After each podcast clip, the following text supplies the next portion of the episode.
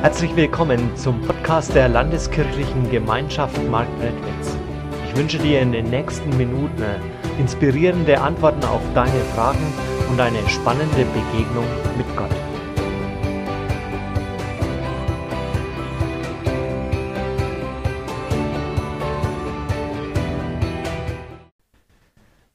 Heilung neu sehen lernen. Also das mit dem Sehen ist ja gar nicht so einfach. Ich stehe bei uns zu Hause vorm Kühlschrank oder vorm Küchenschrank, weil meine Frau gesagt hat, ich soll eine Butter rausholen oder sonst irgendetwas. Ich fange an, umzuschlichten und zu wühlen und ich finde es nicht. Gut, es liegt vielleicht auch daran, dass ich ein Mann bin und dass sich die Butter nicht bewegt, ja. Aber ich sehe es nicht, ja. Dann sage ich, wir haben keine Butter. Doch haben wir, sie geht an den Kühlschrank, erst der Griff und holt es raus, ja. Oder vielleicht kennst du das auch, ja, du bist mit der Familie oder mit Freunden unterwegs, macht einen Ausflug, vielleicht wandert ihr und dann, dann sucht ihr den Wegweiser. Da vorne geht's lang. Wo ist dein Wegweiser? Ich sehe keinen, ja. Ja, sag mal, bist du blind? Also solche Situationen haben wir ja immer wieder, wo wir das, was vor unseren Augen ist, irgendwie nicht sehen können. Aber das gibt es ja jetzt nicht nur bei solchen Sachen, sondern bei Dingen oder bei Gewohnheiten auch. Also etwas, was wir im täglichen Leben immer wieder machen oder uns immer wieder begegnet, für die Sachen werden wir irgendwann blind. Da ist vielleicht eine Ecke in deinem Haus oder in deiner Küche, wo du gedacht hast, die möchte ich doch endlich mal aufräumen. Das denkst du dir zwei, drei Tage und dann hast du dich dran gewöhnt. Und du siehst es überhaupt nicht mehr, ja? Also wir werden doch alle für unsere täglichen Gewohnheiten, für das, was wir immer sehen, irgendwann blind, betriebsblind. Und deswegen äh, wollen wir heute uns dieses wichtige Thema mal anschauen, wie können wir neu sehen lernen neu sehen für unser persönliches Leben, aber auch neu sehen für unsere Gemeinde oder auch die Kirche. Was muss ich denn da wieder neu entdecken, neu sehen können, damit wirklich was passiert? Und dazu schauen wir in eine Geschichte aus Markus 10, die Verse 46 bis 52. Dann kamen Jesus und seine Jünger nach Jericho. Als sie die Stadt wieder verlassen wollten, folgte ihnen eine große Menschenmenge. An der Straße saß ein Blinder äh, und bettelte. Es war Bartimäus, der Sohn des Timäus. Als er hörte, dass es Jesus aus Nazareth war, der vorbeikam, begann er laut zu rufen, Jesus, du Sohn Davids, hat Erbarmen mit mir. Die Leute fuhren ihn an, er soll still sein. Aber er schrie noch lauter, Jesus, du Sohn Davids, hab Erbarmen mit mir. Da blieb Jesus stehen, ruft ihn her zu mir. Ein paar von den Leuten liefen zu dem Blinden und sagten zu ihm, nur Mut, steh auf, Jesus ruft dich. Da warf er seinen Mantel zur Seite, sprang auf und kam zu Jesus. Was soll ich für dich tun? fragte Jesus. Rabbi, flehte ihn der Blinde an, ich möchte sehen können. Darauf antwortete Jesus, Geh, dein Glaube hat dich geheilt. Im selben Augenblick konnte der Blinde sehen und er ging mit Jesus. Diese Oase Jericho liegt 250 Meter unter dem Meeresspiegel. Und wenn Menschen von dort aus nach Jerusalem wollten, das 25 Kilometer entfernt ist, mussten sie einen beschwerlichen Weg von 1000 Höhenmetern hinter sich bringen. Aber dieser Weg war nicht nur beschwerlich, sondern er war auch gefährlich, weil es immer wieder Raubüberfälle gab. Und deswegen ist es nicht verwunderlich, dass sich gerade im Frühjahr die Pilger dann am Stadttor versammelt haben, um sich gemeinsam auf den Weg zum Passafest zum Beispiel zu machen und von dort aus gemeinsam nach Jerusalem zu gehen. Denn in der Gruppe, da hat man wenigstens ein bisschen das Gefühl von Sicherheit. Und da ist es nicht verwunderlich, dass gerade am Stadttor dann auch Bettler waren. Also dort, wo die frommen Pilger waren. Die, die sich aufs Fest freuten und irgendwie vermutlich die Spendierhosen anhatten. Dass sie dorthin gingen, um für ihr Leben etwas zu ergattern. Aber dieser Bartimäus, er ahnte nicht, dass er an diesem Tag nicht nur ein paar Münzen in seine Mütze geworfen bekommt, dass er sich eine warme Mahlzeit leisten kann, sondern dass er an diesem Tag eine neue Lebensperspektive erhalten wird. Der Evangelist Markus, für den spielt diese Heilung eine zentrale Rolle und deswegen postiert er sie so als Übergangsgeschichte zwischen den Ereignissen in Galiläa, also der ersten Zeit Jesu, und dann dem, was in Jerusalem passiert.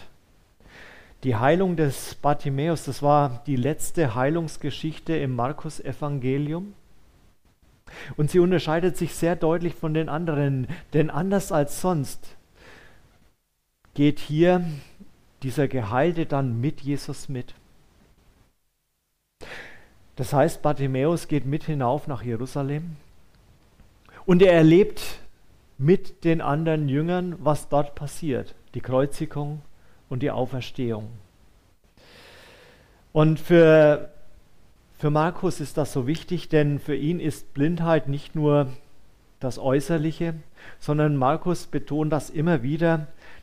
Für ihn ist diese Blindheit sinnbildlich für die geistliche Blindheit. Die geistliche Blindheit auch unter den Menschen und unter den Frommen. Kurz vorher, da hat Jesus nämlich zu seinen Jüngern gesagt, ihr habt Augen und seht nicht, ihr habt Ohren und ihr hört nicht.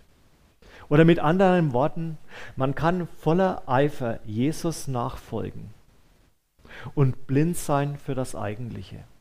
Du kannst voller Eifer Jesus nachfolgen und blind sein für seine Geheimnisse, blind für eine funktionierende Gemeinschaft, blind für die Wahrheit.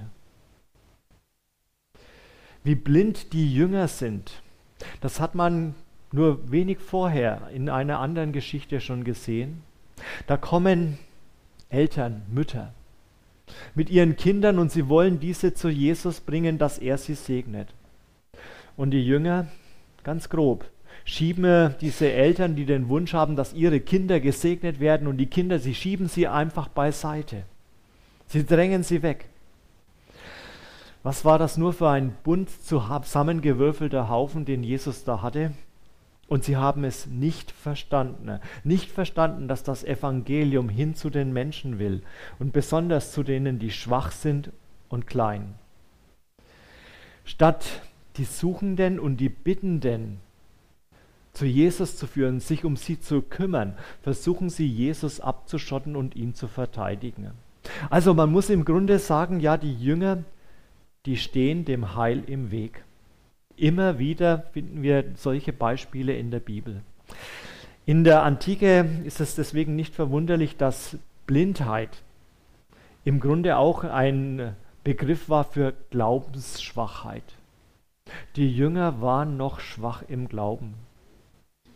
Und dieser Ausspruch, sag mal, bist du blind, der wird ja heute noch dafür verwendet, wenn jemand das Offensichtliche nicht wahrnimmt, nicht sieht. Und so geht diese Heilung des Blinden von Jericho, ja, sie stellt an uns eine Frage. Wie kann es gelingen, dass Menschen, die eigentlich glauben, sehend werden für das, was wirklich dran ist, sehend werden für die Kraft und für die Tiefe des Evangeliums, dass sie anfangen, richtig zu sehen. Wie kann denn heute auch Gemeinde wieder neu sehen lernen? Neu wahrnehmen, was Jesus von uns möchte, was für uns heute dran ist. Deswegen das Thema heute Heilung neu sehen lernen. Das Erste, was mir wichtig ist, wir müssen schreien lernen. Während Bartimäus da vor dem Stadttor sitzt und um eine milde Gabe bittet, da kriegt er auf einmal mit, dass Jesus unter den Menschen ist, die da in Jericho sind. Und wie er hört, dass dieser Jesus, dieser verheißene Messias kommt, da fängt er ganz laut an zu rufen, Jesus, du Sohn Davids, erbarm dich über mich. Das ist ein ganz klares Bekenntnis, das ist eine Glaubensaussage. Da geht der Heilige Gottes an mir vorüber und ich weiß, dass er mir helfen kann. Das sagt diese Aussage. Und die erste Frage, die ich heute dir persönlich und auch uns als Gemeinde stellen möchte, ist, wo schreien wir eigentlich noch zu Gott? Wo rufen wir noch zu Gott um Hilfe? Oder sind wir in unserem religiösen Alltag, in dem, was wir so gewohnt sind, so erstarrt, dass wir eigentlich diesen Ruf an Gott nicht mehr auf den Lippen haben? Weißt du, nur der ernsthaft damit rechnet, dass Gott wirklich eingreifen kann, wer das glaubt, dass er eingreifen kann, der wird auch um Hilfe schreien und nicht schweigen. Deswegen äh, müssen wir eigentlich mal kritisch fragen, was sagt eigentlich unser Schweigen an dieser Stelle oft aus? Mal ganz ehrlich, wo in einem Gottesdienst hast du in den vergangenen Jahren mal einen kirchlichen Würdenträger gehört, dass er ganz ehrlich sagt, ich leide an der Situation meiner Kirche. Also das ist ja momentan offensichtlich, ja. Die Leute kehren Kirche und Gemeinde, und wir dürfen uns da nicht rausnehmen, Kirche und Gemeinde den Rücken. Wo hat ein kirchlicher Würdenträger mal ganz ehrlich gesagt, ich leide daran, es tut mir weh. Und das dann in ehrliche Worte in ein Gebet verpackt und sich nicht hinter irgendeinem Psalm versteckt, sondern ganz ehrlich mal das ausgedrückt, was wirklich da ist. Dass man zutiefst getroffen ist und betroffen. Und dass nur Gott derjenige ist, der noch helfen kann. Deswegen der erste Schritt für Heilung ist, dass wir uns die Defizite mal eingestehen, dass wir das mal ganz klar anschauen, wo passt es nicht, wo stimmt es nicht. Wo ist denn die Not? Und dass wir uns mit dieser Not an Gott wenden und das wirklich vernehmbar laut ihm zurufen. Dass wir nicht nur innerlich, sondern auch äußerlich schreien, Herr, erbarm du dich über uns, erbarm dich über unser Land, über unser Volk, das sich immer mehr von dir entfernt. Aber jetzt wird es in dieser Geschichte brisant, denn wer den Bartimäus zum Schweigen bringen will, wenn man diese Geschichte mal ernsthaft liest, das sind die Menschen im engsten Kreis um Jesus. Die sagen, er soll still sein. Das war die Schar der Jünger, die ihm nachgefolgt sind. Sei ruhig. Die Mitglieder des inneren Kreises der Gemeinde wollen nicht, dass die, die eine Not haben, lautstark schreien oder dorthin kommen. Ist das nicht erstaunlich? die Wortführer der Gemeinde, die gehen einfach an der Not der Kranken vorbei. Und das Verhalten passt aber in die Erzählung des Markus-Evangeliums hinein, der immer wieder nahebringen will, blind sind nicht die, die nicht sehen, sondern blind sind die, die aufgehört haben, bei Gott um Rettung zu flehen, die aufgehört haben, Gott anzuschreien, anzurufen, dass er endlich was tut. Da ist dieser blinde Bartimäus, der erkannt hat, dass Jesus das Heil bringt. Und die Jünger stehen daneben in ihrer Erstarrung und verstehen es immer noch nicht. Und können nicht sehen, obwohl sie eigentlich sehen können. Darum lässt sich Bartimäus von allen Einwänden, die da auf ihn einprasseln, durch alle Hinderungsversuche nicht beirren. Er schreit einfach weiter, er schreit noch lauter. Hartnäckig bleibt er dran und ruft Jesus um Hilfe an. Kein Mensch, keine Gemeinde, keine Kirche dürfte sich davon abbringen lassen, zu Jesus zu schreien, um Hilfe zu schreien, dass er endlich eingreift, dass er ganz neue Erweckung in unserem Land schenkt. Sohn Davids, erbarm dich über mir. Sohn Davids, Jesus Christus, du Messias, erbarm dich über uns und unser Land. Wie in dieser Geschichte der Kindersegnung weist hier Jesus dann seine Jünger zurecht. Er korrigiert sie, sagt, ruft ihn her, hindert ihn doch nicht, bringt ihn. Und da musst du mal sehen, wie, wie die auf einmal sind. Sei getrost, er ruft dich, ja. Vorher halt's Maul, ja. Und dann, sei getrost, er ruft dich. Da waren sie vorher ganz verblissen und jetzt ganz, jetzt, jetzt holen sie ihn. Das geht doch nur dort, wo Jesus es befiehlt, wo er eingreift. Weißt du, das Erschreckende ist ja, dass die Jünger von alleine nicht drauf gekommen sind. Dass sie helfen könnten, dass sie den Menschen zu Jesus bringen könnten. Lag nicht in ihrem Horizont. Sie haben Jesus im Grunde nicht verstanden gehabt. Aber niemand dürfte doch einen, der zu Gott schreit, zurückweisen. Sondern unsere Aufgabe ist es, ihn hinzubringen, zu sagen, er hört dich, er ruft, du bist doch willkommen. Das Zweite, den Aufbruch wagen. Und dann passiert etwas Großes. Dieser Bartimäus, der springt auf, der wirft seinen Mantel von sich. Hast du schon mal drüber nachgedacht, wie das ist, wenn ein Blinder aufspringt? Also Springen heißt ja nicht so zögerlich hochgehen, ja, sondern der springt auf, der riskiert etwas. Der riskiert einen Schritt nach dem anderen zu tun, obwohl er nichts sieht. Das ist ein ganz großes Vertrauen, das dieser Bartimäus hat, als Jesus zu ihm sagt, komm. Er riskiert sich zu verletzen, er riskiert sich hinzufallen, er, er riskiert sich lächerlich zu machen. Es ist ihm egal.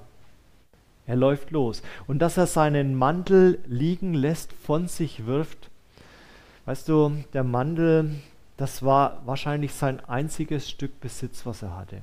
Der Mantel, das war die Decke in der Nacht. Am Tag hat er da drin die Almosen gesammelt. Und er lässt alles, was seinem Leben irgendwie nur ein bisschen Sicherheit gegeben hat, hinter sich als er aufspringt und zu Jesus läuft. Was müssen wir eigentlich lernen, hinter uns zu lassen, loszulassen? Welche Mandel, welche Decke müssen wir loslassen?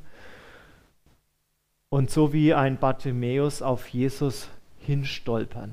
Aber dieser Bartimäus, der lässt das los, weil er sagt, besser besser dorthin stolpern, als weiter hier rumhocken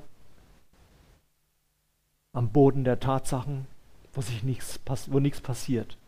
Lieber dorthin stolpern zu Jesus. Was müssen wir hinter uns lassen, damit wir wirklich heil werden können? Wenn du vielleicht in dein Leben schaust, wo möchtest du wirklich heil werden und was hindert dich dann? Was musst du vielleicht an Gewohnheiten, an alten Vertrauten loslassen, dass es neu beginnen kann? Und was müssen wir als Gemeinde vielleicht loslassen, damit Veränderungen passieren können? Weißt du, die vergangenen Jahre wurde so viel unternommen in Gemeinden. Da hat man Zukunftswerkstätten und alles Mögliche gemacht und geendet haben sie meistens damit, dass man gesagt hat, wir wollen aber auf nichts verzichten. Wir wollen doch, dass alles so bleibt, wie es ist. Aber so wird es nie eine Erneuerung geben, sondern wir müssen lernen wie ein Bartimäus, liebgewordenes, die, vielleicht die letzten Sicherheiten hinter uns zu lassen und loszugehen.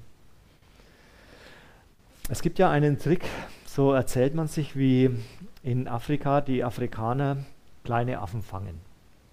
Sie nehmen einen schweren Tonkrug mit einer schmalen Öffnung oder bauen sich eine Holzkiste mit einer Öffnung, so wo die Affen so gerade ihre Hand reinkriegen. Und dann legen sie da eine Banane oder süße Mandeln rein. Die, die Affen nehmen Witterung auf. Sie greifen durch das Loch in die Kiste, ergreifen die Banane und dann dann ist die Hand gefüllt mit der Banane oder mit dem süßen Mandeln dicker wie die Öffnung und sie kommen nicht mehr raus. Und sie müssten eigentlich nur die Banane oder was da drin ist oder die Mandeln wieder loslassen und sie würden in Freiheit kommen. Aber sie, sie lieben diese Bananen und die süßen Mandeln und die haben sie zum Fressen gern, ja. Dass sie warten, bis die Afrikaner kommen und sie gefangen nehmen. Und wenn wir jetzt auf unser eigenes Leben schauen, was hältst du vielleicht krampfhaft wie eine Banane fest und kommst nicht weg? Oder unsere Kirchen und Gemeinden, welche liturgischen, organisatorischen, finanziellen oder sonstige Bananen umklammern wir und kommen nicht weg. Und es gibt keine Veränderungen, weil wir nicht loslassen. Wenn wir wirklich Heilung wollen, wenn Gemeinden heil werden sollen, dann müssen wir lernen, auch liebgewordenes loszulassen. Damit wir Heilung erfahren, sind eigentlich zwei Herausforderungen zu überwinden. Das erste, dass wir lernen, Dinge hinter uns zu lassen. Und das zweite, dass wir lernen, loszulaufen. Loszulaufen in diesem Vertrauen, dass da einer ist, der größer ist, der stärker ist und der uns hält. Selbst auf diese Gefahr hin, dass wir dabei mal stolpern. Und wie der Bartimäus da vor Jesus steht, da fragt ihn Jesus, was soll ich für dich tun? Weißt du, da können wir von Jesus lernen. Dass wir nämlich die Menschen fragen, was kann ich für dich tun? Wie oft haben wir als Gemeinden immer schon die Antworten parat? Wir wissen ganz genau, was die Menschen heute brauchen. Wir wissen, was diese Welt braucht. Aber haben wir jemals schon gefragt? Was würde sich verändern, wenn wir alle beginnen würden, in unserer Umgebung, in unseren Familien, in unserer Nachbarschaft mal zu fragen, du, was brauchst du wirklich? Was kann ich für dich tun? Was können wir als Gemeinde für dich tun?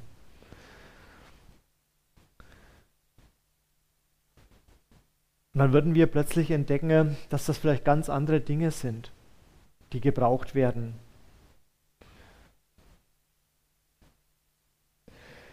Dieser Blinde antwortet ja nicht, Herr, dass ich am Ende des Tages ein bisschen mehr Geld im Hut habe. Oder eine weichere Matte wäre schön. Oder gib mir doch einen blinden Hund. Nein, der Bartimäus hat eine viel größere Vision. Der weiß, was er möchte, der weiß, wo es hingeht. Der sagt, ich möchte sehend werden. Was sind die Matten, die wir uns manchmal wünschen, die weicher sind, ja. Die bewegen sich oft in dem Gewohnten. Da sagen wir, naja, ein neues Gebäude wäre nötig. Aber ist es das wirklich oder ist es nur das Gewohnte? Ist es das, was heute Kirche braucht, was Menschen brauchen, oder muss sich da vielleicht auch in unserem Denken noch etwas verändern? Oder wir denken, naja, wenn die Finanzen stimmen, dann ist doch alles in Ordnung. Was brauchen wir wirklich? Da können wir eigentlich nur beten, Herr, schenk du, dass wir sehend werden. Sehend werden für die Not dieser Welt und sehend, wo du uns wirklich haben willst. Die große Gefahr dabei ist ja immer, dass wir so einen Bibeltext anschauen und ganz genau wissen, für wen der gilt. Also der müsste das dringend mal hören. Der müsste das sehen, der müsste sehend werden. Und wir merken gar nicht, wie blind wir oft selbst dafür sind und es gar nicht an uns heranlassen. Was soll ich für dich tun? Da meinen wir oft ganz genau zu wissen, was Menschen brauchen, ohne gefragt zu haben und meinen, wir hätten das alles in unseren Programmen drin. Was willst du, dass ich für dich tun soll? Womit kann ich dir helfen? Das wären die spannenden Fragen. Und darum gilt es, wenn wir wirklich Not beseitigen wollen, wenn wir tun wollen, was Jesus von uns fordert, dass wir auch als Gemeinde und als einzelner Christ ganz neu beginnen zu fragen, mehr Fragen zu stellen als Antworten zu haben. Und noch ein drittes. Dein Glaube hat dir geholfen. Jetzt passiert in dieser Geschichte ja im Grunde etwas Erstaunliches, nämlich Jesus sagt zu diesem blinden Bartimäus, dein Glaube hat dich geheilt. Moment. War das jetzt nicht die Heilkraft Jesu? War es nicht der Heilige Geist? Also es wird ja kaum einer von uns auf die Idee kommen, dass Jesus hier so eine Art Selbstheilungskräfte propagiert, ja? Dein Glaube hat dir geholfen, so wie man das landläufig auch manchmal unter Menschen wahrnimmt, die so, so einen Selbstheilungskraft äh, haben, ja, so nach dem Motto, du musst nur fest dran glauben, ja. Also, wie ist das denn hier wirklich zu verstehen, ja? Wir können es im Grunde gar nicht anders verstehen, als dass das Vertrauen, ja der Glaube dieses Bettlers eine wesentliche Voraussetzung war für seine Heilung. Ohne dieses Vertrauen hätte er nicht gerufen. Ohne dieses Vertrauen wäre er nicht aufgesprungen und losgelaufen. Ohne dieses Vertrauen hätte er nicht seine letzten Sicherheiten hinter sich gelassen. Es ist im Grunde der rote Faden, der sich durch diese ganze Geschichte hindurchzieht. Dieser Glaube, der sich auf Jesus Christus richtet wo er dann sagt, dein Glaube hat dir geholfen. In dieser Geschichte, da stoßen ja zwei Gegensatzpaare aufeinander. Dieses, dieser Gegensatz von Bewegung und Erstarrung. während die verstockten Jünger versuchen, diesen Bartimäus abzuhalten, in der Erstarrung hocken, da versucht er mit allen Mitteln sein Anliegen in Fahrt zu bringen und das Jesus vorzutragen. Und die Frage ist, wovon wollen wir uns eigentlich bestimmen lassen? Von der Bewegung oder von der Erstarrung? Sollen eine Gemeinde, eine Kirche die Bremser bestimmen oder die Ermöglicher? Das sind doch die entscheidenden Fragen. Lassen wir uns auf Neues ein oder nicht?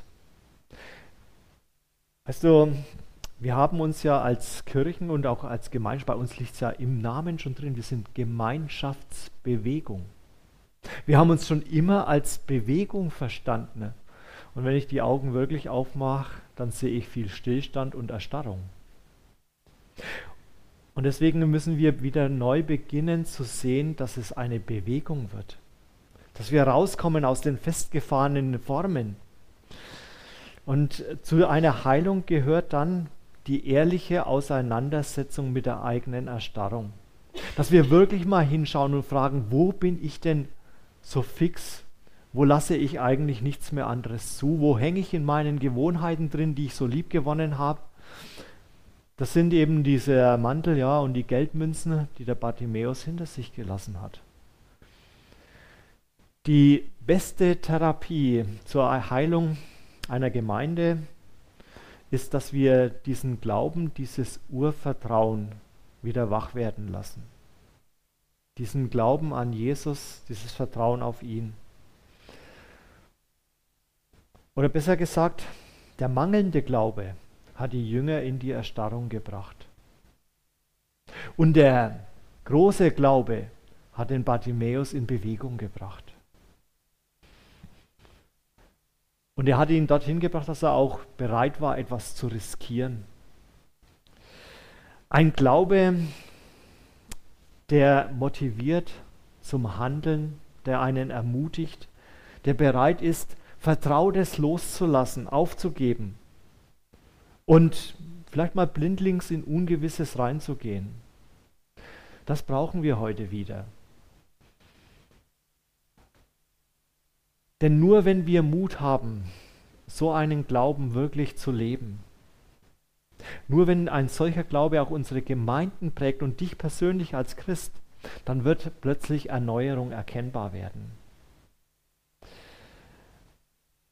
Es macht doch Mut, wie die Jünger dann vorher noch so abweisend waren und dann plötzlich diesen neuen, ja, dieses neue Mitglied ihrer Gemeinde, den Bartimäus, dann aufnehmen und gleich mitnehmen. Sie haben sich an dieser Stelle korrigieren lassen. Sie haben sich verändern lassen.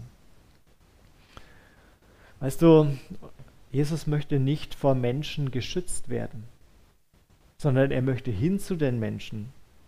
Und die Jünger, die haben vorher versucht, Jesus für sich zu vereinnahmen, von den Menschen abzuschotten. Aber eine Gemeinde, die Jesus nur für sich hat, und die die Menschen vom Evangelium dadurch abschottet. Die bewegt sich nicht auf dem Weg des Evangeliums und ist eine Hinderung, eine Hinderung dafür, dass Jesus eigentlich wirken kann, so wie die, wie die Jünger ein Hinderungsgrund waren, dass Jesus wirken konnte. Sie haben manches fast verhindern wollen und Jesus hält, lässt sich aber nicht aufhalten. Wenn wir eine wirklich gesunde Gemeinde werden wollen, dann kann das nur geschehen dort, wo wir unsere eigene Blindheit uns eingestehen. Wo wir mal wirklich draufschauen und sagen, Herr, jetzt zeig du uns unsere blinden Flecken, wo wir betriebsblind geworden sind. Und hilf du uns, Altes wirklich loszulassen, hinter uns zu lassen, neue Wege zu gehen. Die, die ihre Blindheit herausschreien, so wie Bartimäus, die brauchen sich keinen Kopf machen, das ist nichts Ehrenrühriges, ja. Zuzugeben, wir haben falsche Wege begangen. Auch wenn, auch wenn die, die Kerngemeinde vielleicht die Nase rümpft. Oder wenn es nicht passt. Sich nicht beirren zu lassen wie ein Bartimäus und zu sagen, ich gehe weiter, wir lassen uns nicht zum Schweigen bringen. Aber der Glaube, der wird erst dort relevant, wo wir uns dann von Jesus rufen lassen. Trotz Blindheit loslaufen. In diesem alleinigen Vertrauen auf ihn, dass er wirklich hilft. Amen. Wir hoffen, diese Predigt hat dich inspiriert und dir weitergeholfen. Dann like sie doch und gib sie weiter an andere. Wenn du noch weitere Informationen möchtest, dann findest du diese auf unserer Homepage www.lkg-marktredwitz.de.